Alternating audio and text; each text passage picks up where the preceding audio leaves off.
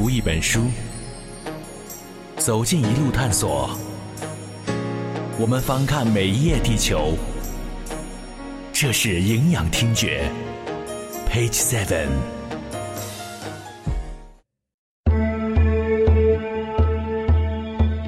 提到阿拉伯，我们第一个能想到的是沙漠、骆驼、头缠白布的阿拉伯商人，他们遍布世界的贸易的脚印。当然，阿拉伯留给我们的不只是这些，还有很多耳熟能详的名字：辛巴达、阿里巴巴、阿拉丁。而这些人的名字出自于阿拉伯的民间故事，这些民间故事汇聚在一起，成了一个流传世界的文学经典，那就是《一千零一夜》。《一千零一夜》的成书时间从公元八世纪末开始，最终定型在十六世纪中叶。一般认为，法国文学家加朗。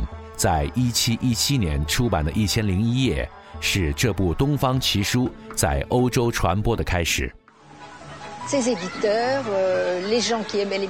他的编辑说：“必须有更多的故事，给我多找一些来。”加朗从中东归来，所以编辑问道：“你得到更多的故事了吗？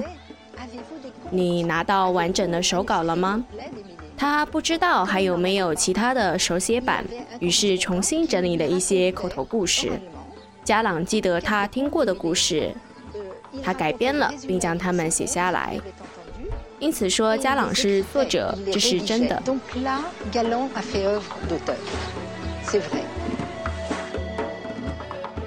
加朗一六七九年任路易十四的古物收藏官，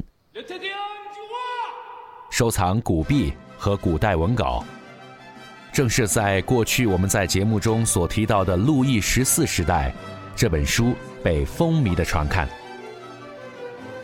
当时的欧洲正处于资本、封建、教会的压抑中，来自《一千零一夜》中所记录的神奇与性感，充分的感染到了从宫廷到市民，大家争先抢看，甚至成为风流读物。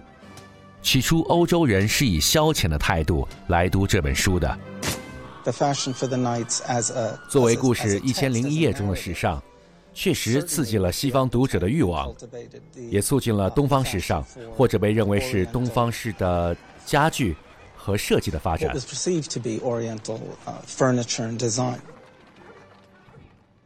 但之后的影响却一发不可收拾。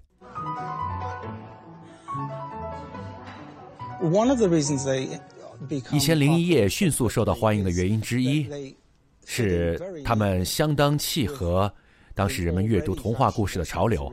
我们不会忘记，在一六九八年和一六九七年的法国作家，比如佩罗、奥诺瓦夫人都发表了童话故事。这些故事成为一种时尚，在巴黎的沙龙中，女人们频繁谈着这些童话。Page Seven 参阅西方文学出版史，直接受到《一千零一夜》所影响，甚至是挪用创意的作品，有薄伽丘的《十日谈》、笛福、鲁滨逊漂流记、斯威夫特、格列佛游记、斯蒂文森、金银岛、塞万提斯、唐吉诃德、大仲马、基督山伯爵、歌德、浮士德。加西亚·马尔克斯，《百年孤独》，还有安徒生童话、格林童话。伏尔泰曾经表示，他是在读了十四遍的《一千零一夜》后才开始写小说。Dickens encountered the stories when he was very young, about six. 狄更斯就看过这些故事和角色，大概是在狄更斯六岁的时候，他就看过这些故事和角色。他几乎写过的所有小说故事情节都参考过《一千零一夜》，这些在圣诞节故事中体现的尤为明显。Why, it's Ali Baba! It's dear old honest Ali Baba! 也许你会说，这种塔罗牌的效应不至于吧？这本书有如此的神奇吗？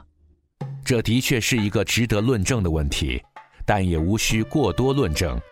因为最终的结果是没有哪位文学大师不是受到很多历史文学名著阅读影响的，我们就当《一千零一夜》是他们启迪故事创意的钥匙之一就好。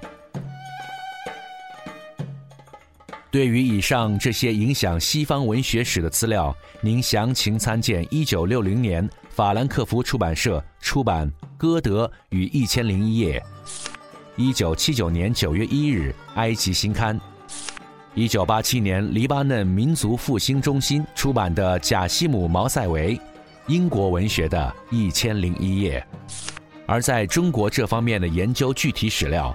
参考可见，一九九七年社会科学文献出版社出版由质朴浩先生所写的《神话与现实》一千零一页论，二百九十六页至三百一十一页。不过这本书在市面上已经买不到了，上海复旦大学图书馆还有五本可以借阅。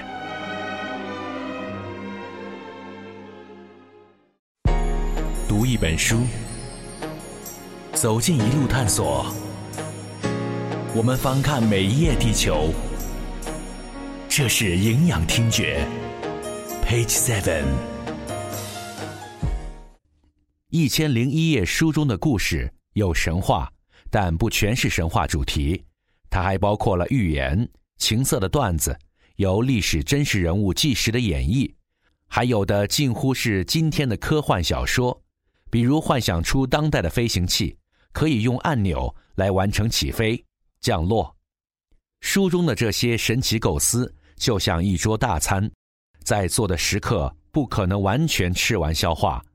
各地文化都摘取期间适合自己表达的形式。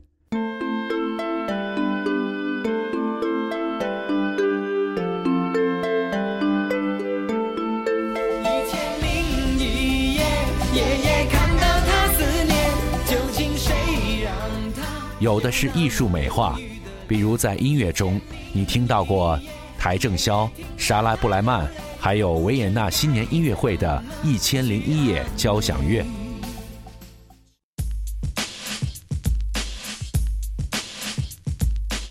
除了这些流行的解读桥段外，有些对《一千零一夜》的表达就显得奇怪了，或者说是非常非常的有趣。虽然创造的感觉很奇葩，但你从中可以听到，这些都是一千零一夜被善意误读的可爱。我们有趣的从中国的解读幽默听起。这些宝贵的音频都来自于八十年代。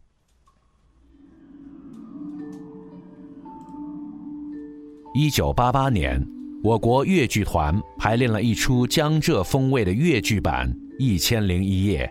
为了表现医师与公主的热爱，隔空错位的在越剧里上演了一千零一夜故事中的浪漫，男女主角错位接吻。从清末诞生的越剧尺度，在八十年代竟然创新的如此火热，让 Page Seven 瞠目结舌。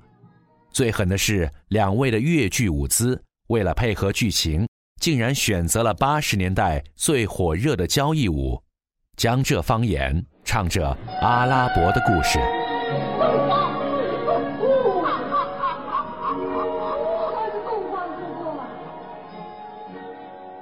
宝石戒，白玉簪，交换宝玉交流情。一段奇缘天作成，有缘千里会，若幻又如真。王子啊，你怎么远离故国到东方？飞越大海觅知音，真主怜悯了心愿，海枯石烂不变情。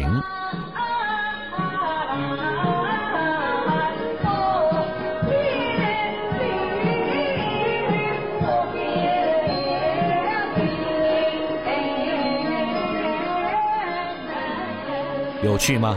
这种剧太有趣了，remix 混搭到亮瞎双眼的节奏。同样是一段有趣的声音，来自带有 TVB 配音味道的香港电影，一九八九年的《新阿里巴巴》。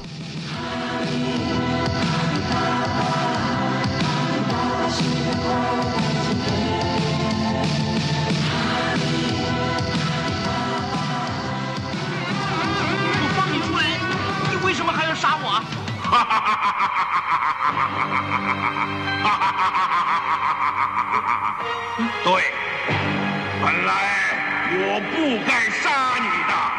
让你恢复自由还要杀我，你真不讲理！不是我不讲道理，我被以上您听到的这些，都是有趣的文化作品解读原声。八十年代，我们的中央电视台首次在全国播出课程，开办电视大学，其中就有关于《一千零一夜》的电视教学篇。《一千零一夜》的思想内容。呃，这个问题是这一节的要点啊，是这一节的主要的呃重点啊。当时我们把《一千零一夜》的故事分成以下几类。过程中要认真的读。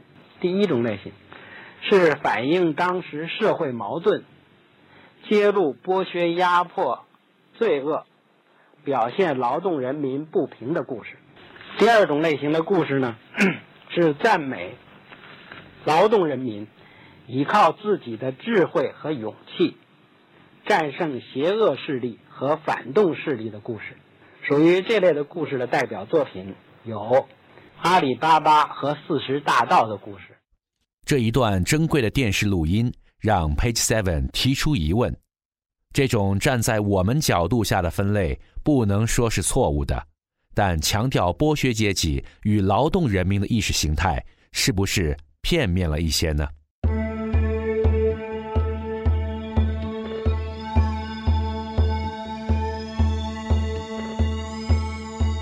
我们来换一个思路看《一千零一夜》的故事分类。一九零一年，芬兰人安阿阿奈尔刊发了《故事类型索引》，为故事类型研究创立了国际通用分类法。就像音乐有 R&B、Rock、Jazz 等，学者质朴浩把《一千零一夜》中的故事进行了系统的分类：救蛇得报、雨衣姑娘、偶然获宝。冒险取宝，懒孩子发迹，因果报应，负心人变成了动物，聪明的仆人嘲弄主人，幻尸案，用神奇药物治病，娶到公主或美丽的妻子，瓶中精灵，与巨人搏斗，好老太婆和坏老太婆等等，你会发现，几乎以上提到的一千零一夜民间故事母题。基本涵盖了东西方民间故事的所有创意，由此可见，《一千零一夜》的创作覆盖面之广，也成为了后续如此多的故事及小说的创作程序源头。《一千零一夜》不仅记录了阿拉伯帝国的文化生活，而且提供了取之不尽、用之不绝的这样的创作素材。那么，我们要提出一个问题：这些故事反映了什么呢？又对应当时怎样的世界历史呢？只有我们弄清楚了这些答案，我们才能更清晰的了解《一千零一夜》。